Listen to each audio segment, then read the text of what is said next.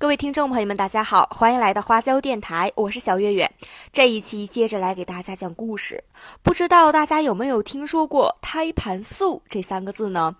这个呀是一种从人或者是羊胎盘中提取活性成分的注射制剂，因被宣传成回春圣品，被医疗美容市场炒到了上万元的高价。但是由于国家食品药品的监督管理部门从未批准人胎素等人体胚胎美容药品生产，也从没批准从国外进口此类的药品，从邮件或人为携带偷渡入境的人胎素呢，就成为近年升温的一门。黑生意了。四川出入境检查检疫局陆运办的统计，二零一五年到二零一六年，从进境邮件中共截获特殊物品五十二批。一百五十四点二二千克，其中盘氏的绒毛提取物呢是二十四批，共一千八百只，数字是呈上升的趋势的。同时，本月成都机场检查检疫局查验出的非法入境人体胎盘素针剂是首次从旅客行李中截获的。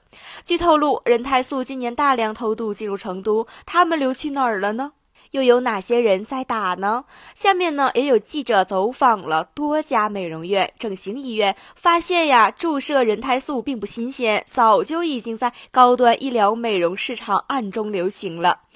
在二月八日，成都机场检查检疫局工作人员在对以来自韩国的航班进行查检的时候呢，从一名韩籍旅客的行李箱中查获其随身携带的日本产品某品牌的人体胎盘的素针剂两盒，共计一百支。因为该旅客无法提供出入境特殊物品卫生检疫审批单等这些合法的证明材料，那么工作人员呢就依照国家相关法律法规，对该批人体的胎盘素呢。至予了截图保留。这是成都机场口岸首次从入境旅客行李中截获大量人体胎盘的制品。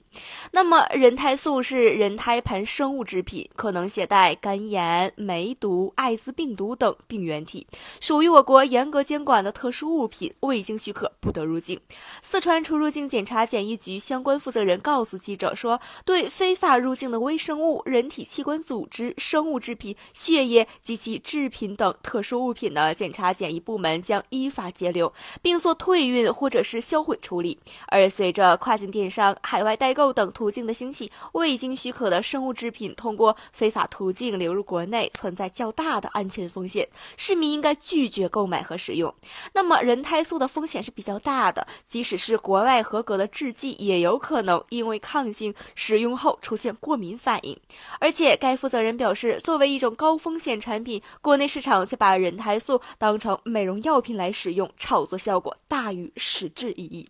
昨日也有记者走访成都市内的多家美容院、整形医院，以顾客身份咨询人胎素的注射，对方均可以表示说可以打，非常简单。那么接下来呢，小月月来给大家讲一个案例吧。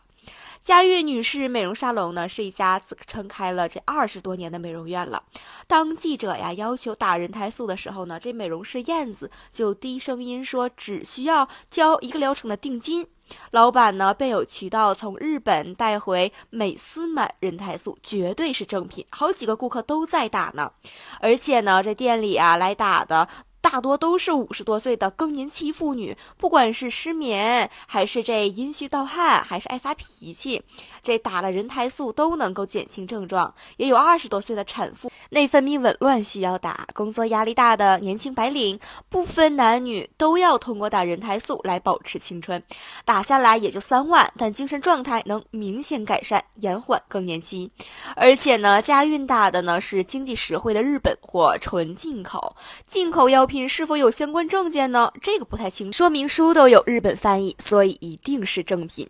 也有记者在国家食品药品检查局的网站上查询，发现截至目前没有任何跟摊牌有关的进口药品或者是医疗器械的备案。四川出入境检查检疫局相关人士指出，胎盘类药品原是某些病人术后增强免疫力而注射的，与美容回春疗效不挂钩。四川省人民医院整形外科主任尤小。小波表示，人胎素究竟有没有美容疗效，在医学界呢还没有定论。可以肯定的是，人体胎盘美容药品的生产在国内没有批文。回春疗效的炒作从上世纪七八十年代就有了，所以说绝大多数都是骗局。